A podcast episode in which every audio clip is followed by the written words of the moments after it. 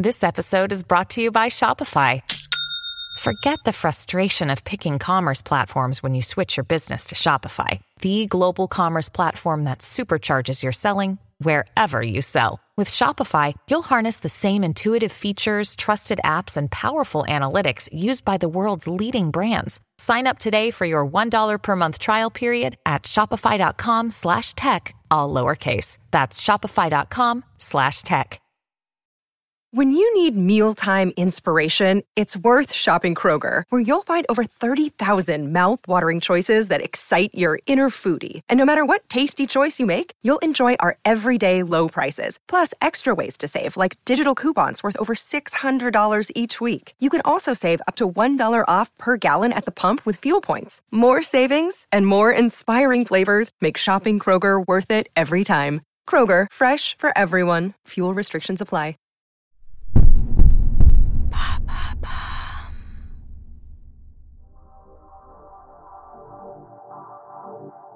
Bonjour, je m'appelle Alice Vacher et avec l'agence de podcast Bababam, nous avons décidé de lancer l'empreinte.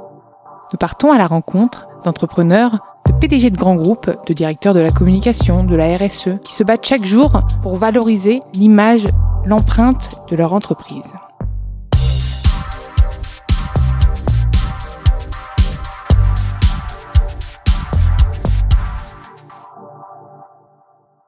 Dans ce nouvel épisode de l'empreinte, j'ai le plaisir d'accueillir Carlo Purasanta, le CEO de Microsoft France. Bonjour Carlo, je suis ravie de t'avoir au micro du coup, puisque je ne te vois pas, nous sommes confinés encore, donc euh, on fait ça à distance.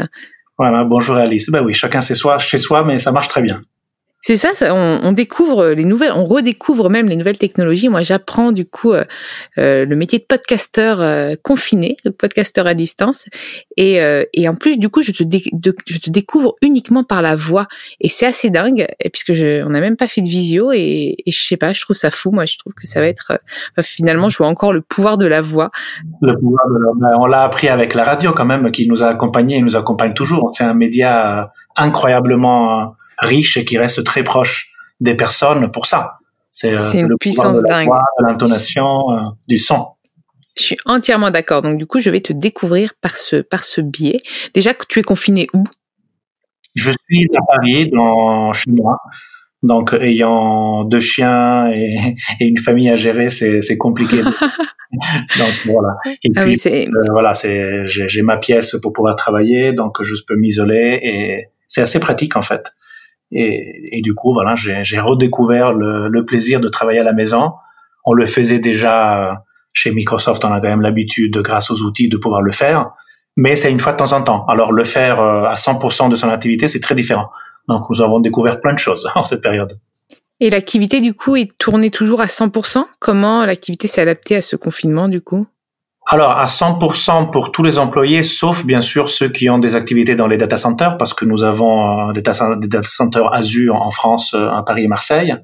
Donc, euh, il y a quelques collaborateurs qui ont besoin d'avoir l'accès physique, notamment pour bah, augmenter la capacité de, de, ces centres de données en fonction de la demande client. Donc, on a eu de l'approvisionnement de nouveaux serveurs et de la capacité. Donc euh, voilà, quelques collaborateurs qui ont besoin d'avoir accès, et puis tous les autres, donc tous ceux qui sont dans des activités de consulting, de vente, de support, ou ce qu'on appelle maintenant customer success, c'est-à-dire aider les clients à la bonne utilisation des outils. Et eh ben on fait tout ça à distance, grâce à Teams et grâce aux autres applications euh, que nous utilisons. Mmh, parfait. merci déjà pour cette petite introduction euh, de confiné. Hein. Comme ça, on s'adresse finalement euh, au monde entier puisque une grande partie de la population est confinée. Euh, J'ai envie maintenant de te découvrir toi, euh, d'où tu viens? Tu peux peut-être me retracer un petit peu ton parcours avant d'en arriver à la tête de Microsoft France. Oui, ben donc je comme l'accent le, le révèle, je crois. Hein. Et le nom, hein. clairement, quand j'ai lu le nom, je me suis pas dit que tu étais euh, pure souche euh, français. Le nom et l'accent euh, révèlent une, une origine italienne. Donc je suis né à Milan en 71. Donc c'était des années ah, en Italie à l'époque parce que ben peut-être tout le monde ne le sait pas, mais c'était la période un peu de terrorisme, des brigades rouges et tout ça. Donc c'était une période assez compliquée et en même temps Milan et Lombardie c'est c'est un endroit très industriel et très fort d'un point de vue économique. Donc euh, voilà, J'ai grandi. J'ai travaillé à Milan, moi d'ailleurs. J'ai travaillé ah, à oui, Milan. c'est une ville. Euh, c'est- une ville assez extraordinaire en fait, qui s'est réinventée euh, depuis 5-6 ans, qui s'améliore avec ouverture de musées, euh, galeries d'art, euh, euh, bars, restaurants. C'est c'est une ville en pleine transformation. Donc c'est c'est c'était beau de le voir. Donc en fait j'ai alterné euh, Milan et Rome euh, comme ville en Italie. Et puis j'ai eu une première expérience quand j'avais 8 ans à Paris en 79. Donc je suis arrivé euh, il y a très longtemps. Euh, et puis à plusieurs reprises, donc j'ai alterné toujours Paris, Rome, Milan. Et en fait, quand je fais le calcul aujourd'hui, je vais avoir 49 ans bientôt. Et cette année, donc j'aurais fait 25 ans en Italie, 24 en France. Ah oui, presque moite-moite, ouais. C'est ça. Ah, c'est génial ça.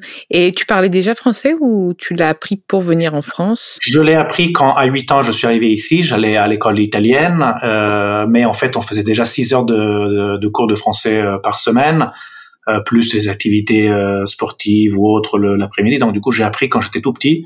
Et puis voilà, le vocabulaire c'était bien sûr le vocabulaire d'un enfant, donc j'ai dû l'améliorer en revenant ici en 96. Mais mais voilà, donc mais une certaine facilité et l'oreille pour la langue euh, reste parce que quand on apprend une langue quand on est petit, après ça reste euh, toute la vie. Donc euh, ça c'est grâce à ça que je que je peux m'exprimer de façon assez correcte, enfin à peu près correcte. Ah oui, non, même plutôt très fluide. hein. Moi, je sais pas ce niveau-là en italien. hein. Et, euh, et tu as fait des études d'ingénieur, tu disais, parce que tu voulais t'orienter vers l'architecture, hein, normalement. Alors Si voilà, tu, tu sais tout alors. Donc Ah, mais j'ai, je suis une petite fouine. ingénieur par dépit parce que le, mon rêve c'était architecture. Et d'ailleurs je, je pense que je vais reprendre un peu ces études. Et moi, tu sais que c'est mon rêve aussi, en fait. C'est ça qui est dingue. Bah, même pareil que toi. hein. Moi, je me suis pas du tout orientée là- là-dedans. Je, je Euh, trouve que ce qui est fascinant dans l'architecture, c'est le fait de pouvoir façonner euh, quelque chose de physique qui change la façon de vivre euh, un endroit à de la laisser une empreinte. Et, et à l'extérieur, ceux qui passent le voient, mais ceux qui vivent à l'intérieur, ils vivent. Et ça, je trouve ça extraordinaire. Et oui, et, tu- et- et ça reste pendant quelques siècles. On sait pas, on sait Mm. pas ce qui va se passer dans le futur, mais on va dire quelques siècles. Donc, je trouve ça fantastique. Et toutes les histoires, même quand j'entends à la télévision ou à la radio les histoires de Haussmann, 1850, Napoléon III et ce qu'ils ont fait, ben, tu te dis, tu vois, enfin, après, on aime, on n'aime pas. Enfin, moi, j'adore Paris, donc je suis, je suis un fan euh, absolu. Euh, voilà, ben, il- le Paris qu'on voit aujourd'hui, c'était, euh, c'était un dessin stratégique qui a été fait par quelques personnes, euh, et c'est de l'urbanisme euh, dont on parle encore aujourd'hui, euh, euh, autant d'années après. C'est difficile, hein. Rome, Rome et Milan, et, et, et moi, je viens de Toscane. C'est quand même magnifique, l'architecture toscane, tu sais, les Duomo, les, oh là là, moi, je suis une passionnée, hein. Toutes Enfin, les bref. petites villes italiennes sont absolument magnifiques. Oh là Mais là alors, là. quand j'avais 20 ans, quand tu voulais faire architecture en Italie, ça, vous, ça voulait dire euh, ne pas avoir un boulot fixe avant les 35 ans. C'est-à-dire que tout le monde était en stage euh, pendant des années, des années, euh, souvent mal rémunérés ou non rémunérés à l'époque. Hein, c'est moins vrai maintenant. Euh, parce qu'il y avait trop, il y avait trop d'offres et peu de demandes d'arch- d'architectes. Donc, j'ai fait un, un choix raisonné euh, de m'orienter vers de l'ingénierie, en sachant que une fois que tu as fait de l'ingénierie, tu peux, il y a plein d'examens que tu peux réutiliser pour faire après un, un diplôme d'architecte. Et donc, je me suis dit, écoute, je vais faire ça. J'ai, je me suis découvert passionné en fait par pas mal de choses techniques. Et puis voilà, j'ai eu l'occasion de rentrer dans le monde de l'informatique et de me, de trouver cette passion pour résoudre des équations complexes pour des clients qui veulent euh, changer leur façon de produire, de commercialiser, de vendre, de, de travailler grâce à la technologie. Et du coup, euh, voilà, je m'y attendais pas, mais c'est devenu une vraie passion. Euh, et du coup, au fur et à mesure des différents jobs que j'ai pu avoir chez IBM euh, dans les 15 premières années et puis euh, chez Microsoft maintenant, voilà, c'était une euh, vraiment bon, enfin un parcours où je me suis jamais ennuyé, je dirais un jour. Euh, il y a des nouveaux challenges toutes les semaines, tous les mois, et ma passion.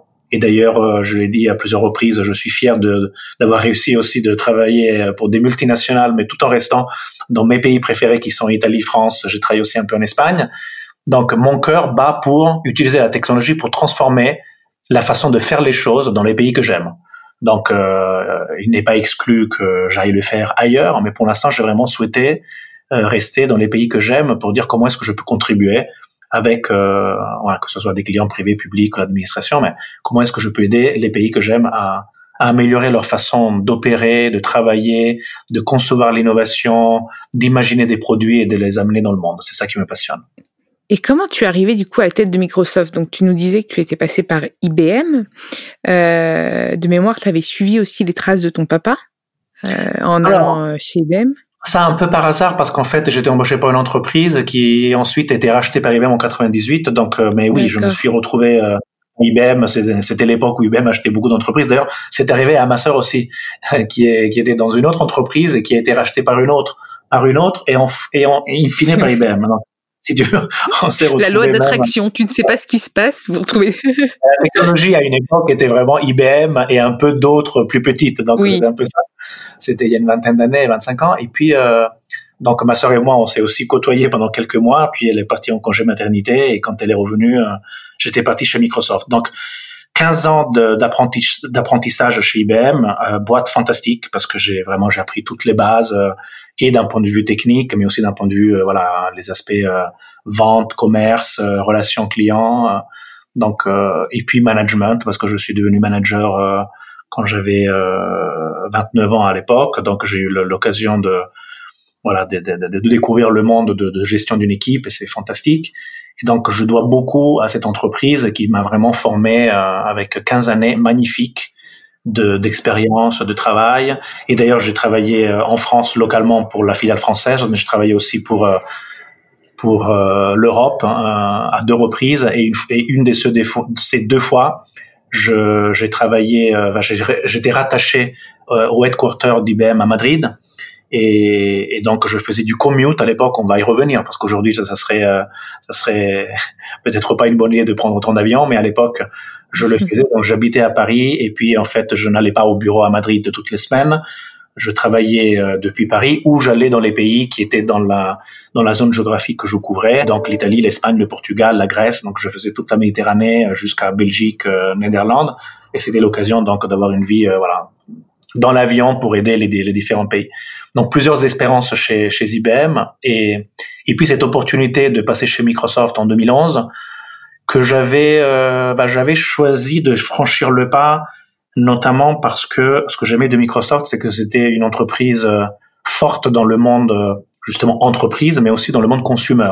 Ce qui ce qui n'était plus le cas euh, chez IBM parce qu'à l'époque ils avaient vendu toute la partie PC ordinateur donc ils avaient arrêté toutes les activités consumer. Et, et je me rappelle qu'à ce moment-là, à la fin des années 2010, donc c'était 2008-2009, beaucoup d'analystes disaient en fait que l'informatique un jour sera, euh, je dirais, appartiendra aux entreprises qui connaissent bien les deux mondes, entreprises et consumer. Et en fait, c'était une bonne prédiction parce que c'est un peu le cas aujourd'hui. Hein. On voit que les, nouveaux grands, c'est euh, c'est souvent des entreprises qui ont une forte euh, empreinte avec le monde du consumer. Et Microsoft en fait partie. C'est ce qui m'avait plu à l'époque.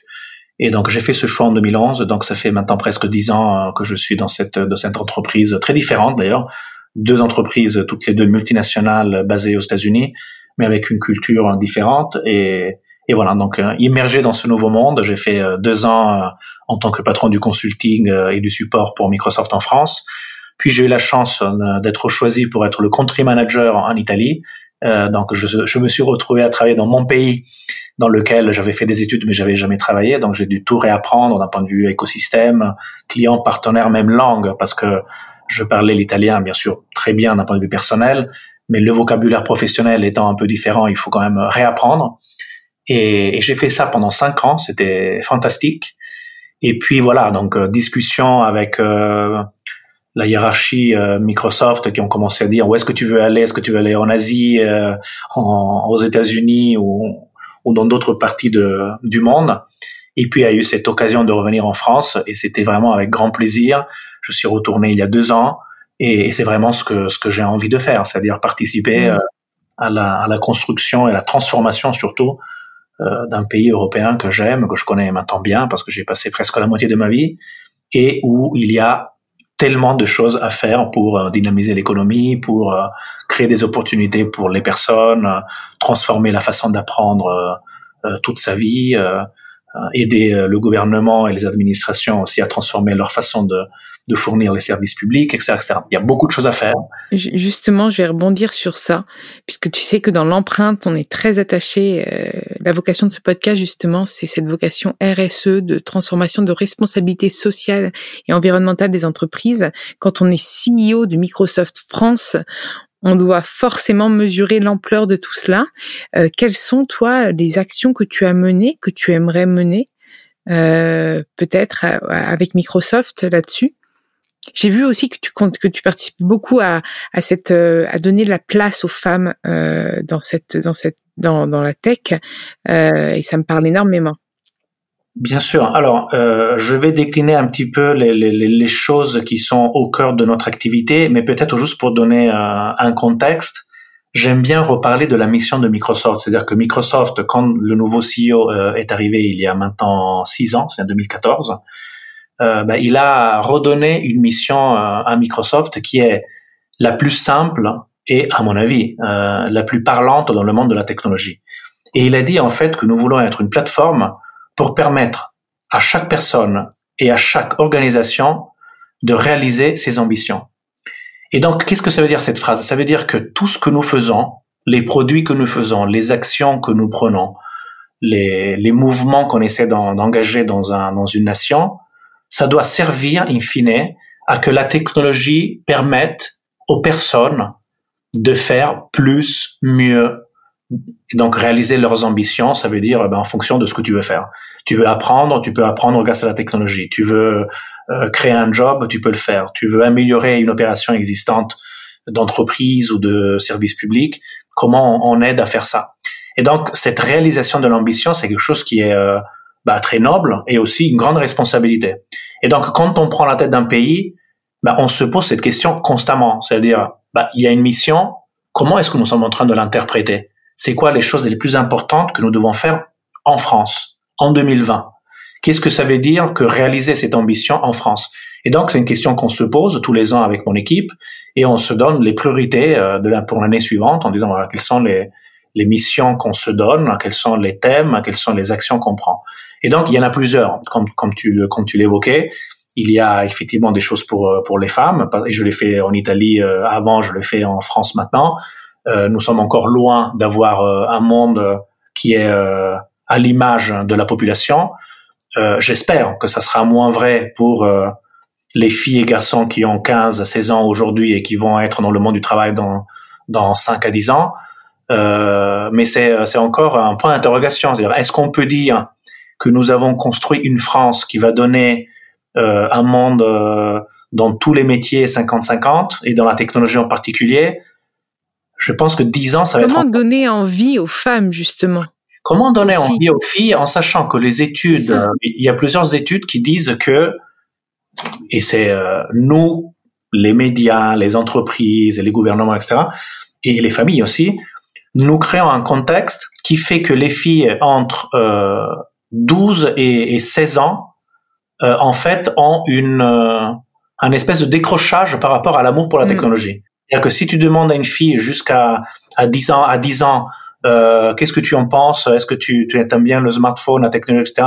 Oui, oui, oui. Est-ce que tu aimes jouer avec euh, des ordinateurs? Oui. Est-ce que tu penses que ça peut être ta vie dans le futur? Est-ce que tu peux euh, imaginer de faire une carrière dans la technologie? Elles te disent oui, et c'est sensiblement euh, pareil avec les garçons. Mais tu sais que moi, quand, j'ai étudié à Angers, il y avait l'école d'ingénieurs euh, à côté, puis l'école de commerce. Moi, j'ai fait l'école de commerce. Et tous mes amis ingénieurs qui étaient des garçons nous disaient, mais nous, toutes les soirées, on est obligé de venir à l'école de commerce parce qu'il n'y a pas de filles. Et, et déjà, toute jeune, je voyais la différence. Et eh oui, et ça, il y a même eu un pic à 15% de filles en ingénierie, et puis ça a rediminué, je pense, à 10-11%. Donc, donc tout ça est dû à l'adolescence et à un certain contexte que nous créons tous hein, et, qui, et qui fait penser aux filles que du coup la technologie est pas faite pour elles. Alors la bonne nouvelle, c'est que non seulement c'est pas vrai, mais que la technologie est aussi différente par rapport à il y a quelques années et donc rien n'empêche, même en ayant fait un parcours euh, différent qu'une école d'informatique ou d'ingénieur ou de mathématiques, etc. Euh, et bien en fait on peut très bien faire de la technologie après parce que du coup il y a de la formation qui est excellente euh, on peut en faire son métier à tout moment. D'ailleurs, nous, on a une démonstration avec euh, des écoles que nous avons créées, l'école IA, euh, l'école d'intelligence artificielle. Et ben en fait, en quelques mois, on peut apprendre de la technologie, on peut comprendre une matière qui semble complexe, mais on peut vraiment s'y passionner et, et, et, la maîtriser au fur et à mesure. il y a plein de métiers qui ont à voir avec la technologie et où on a besoin, on a besoin énorme de femmes y compris, et on, en parle de plus en plus avec la notion d'intelligence artificielle, c'est que si on veut faire des ordinateurs qui sont euh, intelligents et qui comprennent, euh, aujourd'hui on se retrouve confronté à deux problèmes. C'est que un, les données du monde ont des biais, c'est-à-dire qu'elles ne sont pas euh, qualitatives par rapport à femmes, hommes et tout autre type de, de biais à l'intérieur des données. Donc en fait, les données sont pas suffisamment bonnes pour que les ordinateurs puissent apprendre sans faire d'erreur. Ça, c'est un, premier point. Et le deuxième point, c'est que si c'est que les hommes qui vont faire l'entraînement des ordinateurs pour devenir intelligents, ben, on va augmenter les biais. Pas par méchanceté, mais juste par manque de diversité dans les choix. Donc, on a besoin d'un monde euh, femmes-hommes dans la technologie parce que les ordinateurs, ils ne seront pas plus intelligents de ceux qui les entraînent et de ceux qui créent les algorithmes et de, ceux qui euh, vérifient la qualité des données, etc., Donc, on a vraiment besoin de cette diversité.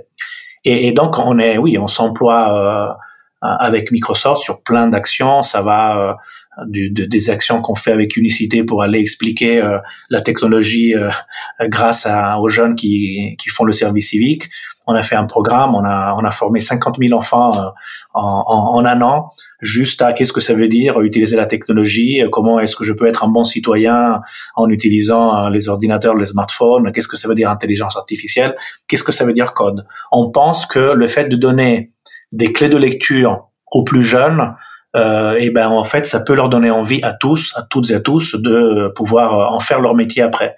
Euh, après, on a fait on a fait des écoles où on s'assure justement qu'il y a une bonne mixité.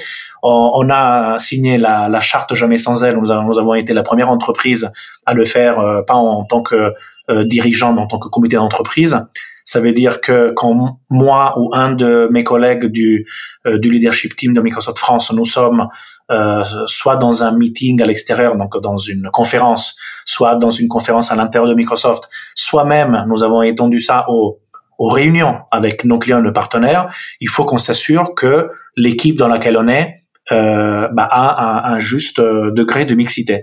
Et, et si ce n'est pas le cas, bah, il faut qu'on explique pourquoi on n'a pas réussi à avoir ce, ce, degré de mixité et expliquer que la charte que nous avons signée, euh, voilà, nous, nous, nous demanderait d'avoir ce degré de diversité dans l'équipe euh, qui représente Microsoft ou qui est dans un panel d'une conférence.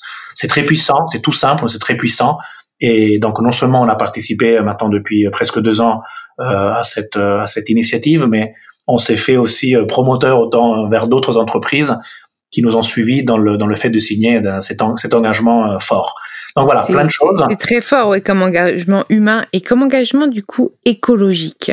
Euh, quand on est une, un grand groupe comme Microsoft à l'ère de la dématérialisation, et là on le voit en plus avec le confinement, euh, l'impact et l'empreinte écologique d'un grand groupe comme Microsoft ne doit pas être forcément très positive. Euh, quelles sont les actions que tu as menées ou que tu aimerais mener? Euh, Les points ou est-ce que c'est de l'évangélisation comme le fait Orange? J'ai eu euh, euh Béatrice Mandine de, du groupe Orange qui me disait que euh, finalement la vocation d'un groupe comme Orange dans la téléphonie, c'était beaucoup euh, d'évangéliser les bonnes pratiques euh, et, de, et, finalement d'inciter les, les, utilisateurs à réduire leur temps d'écran, leur consommation, etc. Quels sont les engagements de Microsoft? Et moi, ça m'intéresse forcément. Euh, et puis tes engagements personnels aussi. Bien sûr, bah, Microsoft déjà, je dirais que on a été un tout petit peu précurseur parce que nous avons été en 2012 la première entreprise à être neutre grâce à l'achat de certificats. Maintenant, ça semble quelque chose d'ancien parce qu'on dit même que le fait d'acheter des, des, certificats et de et de ça, on, pourrait presque parler de parfois on dit greenwashing. Alors je, je dirais pas autant parce que c'est quand même bien de neutraliser son empreinte grâce à des certificats, mais c'est vrai que on pourrait se donner bonne conscience tout en gardant des comportements qui sont pas euh, vertueux. Mais ça, c'était en 2012, et on était quand même la première entreprise à le faire. Et, je pense que ce que ce que Microsoft aime, c'est aussi euh, euh, parfois être rôle modèle, donc créer un, un, modèle qui puisse être réplicable. Et parce que nous l'avons fait en 2012, je suis certain qu'il y a plein d'autres entreprises qui qui ont fait la même chose. Maintenant, on s'est rendu compte depuis 2015 que euh, bah, ce n'est plus suffisant. Pourquoi? En fait, c'est relativement simple. La COP 21 a, donné une direction souhaitable euh, pour ce siècle, n'est-ce pas? Donc, on dit le, il y a une bataille pour le climat. Euh, il y a des efforts que tout le monde doit faire. Nous avons compris que nous sommes dans un dans un dilemme en fait parce que il y a trois trois parties, on va dire, à cette table. Il y a les gouvernements, il y a les entreprises, il y a les citoyens. Et on sait que pour respecter les propos de la COP 21, euh, ça va être très difficile et que si certains de ces trois écosystèmes ne commencent pas à être plus vertueux, en fait, on va pas y arriver. C'est ça la mmh. réalité. Parce que les citoyens, il y en a qui sont très conscients, mais c'est encore une partie qui est relativement petite par rapport aux 100% des 7 milliards de personnes que nous sommes sur la planète. Nous savons que les États, bah, ils, veulent tous y aller, mais si ce n'est pas de façon conjointe qu'on prend la décision, un État qui prendrait la décision tout seul, il pourrait provoquer une problématique de compétitivité de ces, de, de ces entreprises. Donc c'est quand même problématique. Donc il faut y aller par petits pas et il faudrait y aller par grands pas, mais en cohérence entre gouvernements. Et on a vu que c'est pas simple. Et pour les entreprises, c'est la même chose. C'est-à-dire que si tu le fais en premier et, et trop vite, est-ce que c'est un vrai besoin pour tes consommateurs? Et est-ce que si ça a, si ça a un coût, est-ce que tes consommateurs ils sont prêts à payer peut-être un petit peu plus parce que tu es plus vertueux? Ben, C'est des problématiques qui sont très compliquées en fait. C'est pas si simple. Mm. Et alors nous, on s'est dit, on a fait ce, cette réflexion. Les deux dernières années, on s'était déjà donné euh, euh, les moyens pour avoir une certification qui est, qui est très bonne et qui est de dire, donc ça s'appelle euh, Science Based Target Initiative. C'est un organisme tiers qui vient regarder comment tu opères et qui te dit oui, ce que tu fais, ton programme euh, te garantit d'être sur la ligne de, de, de la courbe euh, de production de CO2 souhaitée par la COP21. Et ça, nous, on l'a fait déjà il y a deux ans. Donc ça, c'est bien. Mais on a dit la chose suivante. Mais si nous, on est bon sur cette trajectoire, ça veut dire que nous sommes pas en train de faire assez. Parce que admettons que toute la planète arrive à tenir la direction de la COP 21. Et ben ça veut dire ça veut dire que si la moyenne euh, y arrive, ça veut dire qu'il y en a qui font beaucoup plus, il y en a qui font beaucoup moins, parce qu'on sait qu'il y en a qui vont faire beaucoup moins. Alors nous on s'est dit on peut pas être juste dans la moyenne, il faut qu'on fasse beaucoup plus. Et c'est là que on a travaillé pendant un an et demi sur un nouveau plan que nous avons annoncé en janvier et qui va avoir en fait quatre étapes. Dans la première que nous avons annoncée en janvier est déjà très très forte parce qu'en fait on a dit nous allons avoir deux phases. Nous allons avoir entre 2020 et 2030, on va faire en sorte que Microsoft passe de, bah, on émet du, du CO2. En 2030, on va arrêter d'être producteur de CO2 et on va commencer, euh, en fait, à abattre plus de CO2 de ce qu'on produit. Donc, on va devenir négatif. Ça, c'est 2030. Comment concrètement Comment comment tu vas devenir négatif Concrètement, plein de choses à partir des data, des, de nos data centers qui sont euh, bah, des grands consommateurs euh, d'énergie, bien sûr, parce qu'on fournit euh, les services à plein d'entreprises, à plein de consommateurs. Donc déjà, on regarde le scope 1, scope 2, scope 3. On va passer en énergie renouvelable à 100% en 2025. Donc il va y avoir un effort dans les cinq années euh, à venir pour euh, ben, rendre green tout le data center. Et il y en a aujourd'hui, nous sommes à 50 zones dans le monde. Chaque zone, c'est euh, euh, 2, 3, 4 data centers. Donc euh, tu peux imaginer euh, la, la, la, grandeur de, de, cet effort et donc tous les travaux que nous devons faire pour rendre complètement mmh. green tous les data centers de, de, de la. C'est déjà énorme. À partir du moment où on fait ça, ça c'est les data centers, mais il faut qu'on le fasse aussi pour nos opérations bureau. Donc il y a un premier campus que nous sommes en train de construire euh, dans notre siège à Redmond. Euh, on est en train là de, faire les travaux euh, initiaux, donc je pense que ça va prendre 4-5 ans pour le réaliser, mais il va être zéro carbone, zéro waste, donc zéro déchet, complètement conçu en économie circulaire. Et à partir du moment où on fait ça, en parallèle, on doit travailler pour l'ensemble de nos de nos bureaux. Ensuite, il y a les voyages. Ensuite, il y a les parcs voitures. Donc, en fait, il faut travailler sur toute la chaîne pour que non seulement on, on arrive à, à, définir tout ce que nous faisons nous, mais ensuite on va travailler aussi avec tout notre écosystème, parce que quand on parle de scope 2, on parle aussi de nos, de nos fournisseurs, de la logistique qu'on utilise, les matériaux qu'on utilise, donc on va regarder tout le donc le scope 1 indirect, le scope 2 indirect, et on va toucher jusqu'à une partie du scope 3 pour la partie consumer, donc pas pour les entreprises, mais pour les consommateurs. Donc ça veut dire qu'on va s'assurer bah, que je sais pas un joueur de Xbox il consomme de l'énergie et sur la base de calcul de quelle énergie euh, il utilise, bah, on va on va compenser cela avec euh, de la réforestation ou d'autres choses. Donc tout ça jusqu'à 2030. À partir de 2030, parce que nous allons continuer à faire des, des actions pour euh, abattre le CO2, recréer des forêts, etc., etc., on va être négatif. Ça veut dire que nous allons bah, éliminer plus de CO2 de ce que nous allons émettre. Et ça va nous permettre dans les 20 ans successifs, donc de 2030 à 2050, au fur et à mesure, donc de cette négativité, donc on élimine du CO2. En 2050, on considère que on aura éliminé toute l'empreinte carbone de Microsoft depuis 1975. Ça veut dire que tout ce qu'on aura fait de 1975 à 2050 en tant qu'entreprise eh ben en fait on l'aura euh, effacé de la planète. Donc euh, tu débases sur, des chiffres actuels. Tu penses pas que ça peut évoluer cette consommation de data ou tu vois? C'est des estimations tout ça. C'est un engagement. Donc euh, hmm. ça ça prend en compte les évolutions qui sont en anglais on dit foreseeable future, c'est-à-dire c'est sur la base de ce qu'on connaît aujourd'hui. Bien sûr, il y aura plein de surprises, mais je vais te dire, il y aura plein de surprises aussi positives oui, bien sûr, faut, faut rester positif. Eh oui, par exemple, les technologies pour éliminer du CO2. Il y en a qui commencent à exister, c'est pas euh, c'est pas encore euh, complètement abouti. C'est pas optimal, oui. Exactement. Donc nous, on s'est dit, pour tenir ces engagements, on peut pas juste attendre que ces technologies existent, on va investir pour qu'elles existent. Donc nous allons mettre un milliard euh, de dollars euh, dans des projets de recherche et ça va être à chaque fois des co-investissements avec euh, des universités, des entreprises, des consortiums qui travaillent pour la construction de cette technologie. Donc, on va cofinancer la, la détection et la construction des meilleures technologies pour l'élimination du CO2. Donc, tu vois, le, la production d'énergie déjà va s'améliorer, va devenir toujours plus verte, énergie renouvelable. Je pense que la consommation va s'améliorer. Euh, et, mais aussi on aura plus de technologies pour euh, pouvoir euh, éliminer du CO2. Donc tout ça fait que on est confiant sur le fait qu'on va tenir cet engagement pour 2050. Si, si on peut le faire, tout ce qu'on va découvrir, on va pas le garder pour nous. C'est-à-dire que ce qu'on va faire pour des bureaux, ce qu'on va faire pour les pour les voyages, ce qu'on va faire pour les parcs voitures, les, toutes les mesures qu'on va pouvoir prendre sur nos opérations, euh, tout ça, nous allons pouvoir le partager avec nos clients. Déjà, un client qui utilise Azure, je te fais un exemple très concret, mais le fait de dire j'ai une production informatique dans un data center physique chez moi que je connais, ou je mets ça dans Azure, ben déjà, il y a des facteurs entre 5 et 10 de réduction d'émissions de CO2.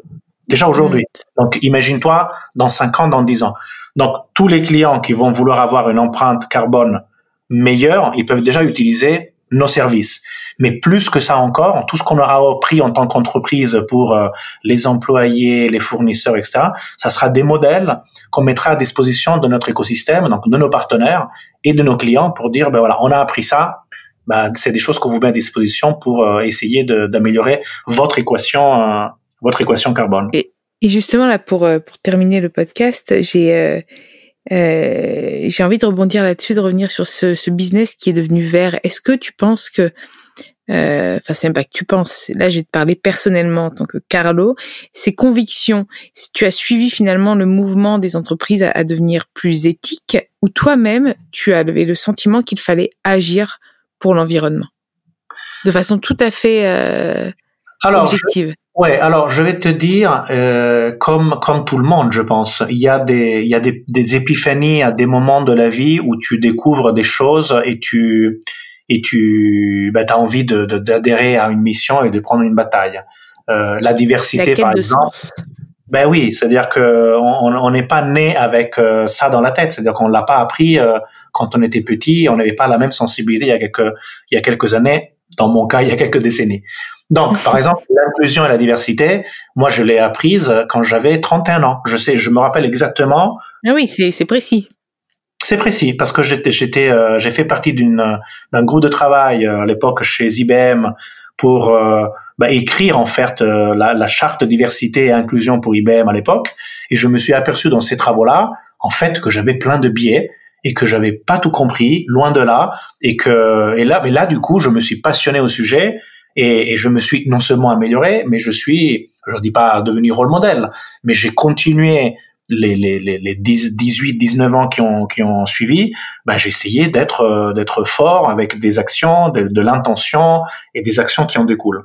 Sur la partie environnement, c'est un peu pareil, c'est-à-dire que effectivement, je me suis rendu compte au fur et à mesure que Microsoft euh, étendait son, son rayon de compréhension et d'action euh, sur le sur le euh, sur le climat, je me suis dit ben moi-même même l'opération Microsoft France, on peut faire plein de choses. Et il y a eu un croisement il y a un peu un, peu plus d'un an où Microsoft euh, travaillait sur ce plan et donc je me suis euh, renseigné sur quel était en fait l'engagement de Microsoft sur la partie euh, climate change.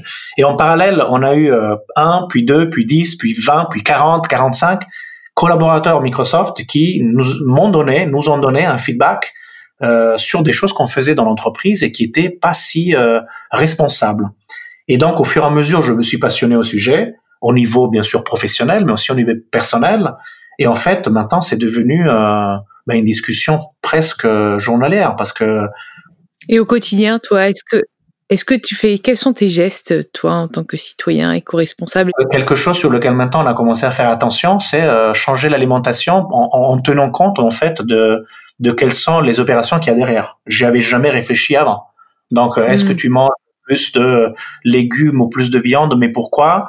Et en fait, euh, quel produit tu choisis et pourquoi? Bah, le, fait de se poser ces questions-là, j'avoue qu'il y a deux trois ans, je ne me posais pas ces questions.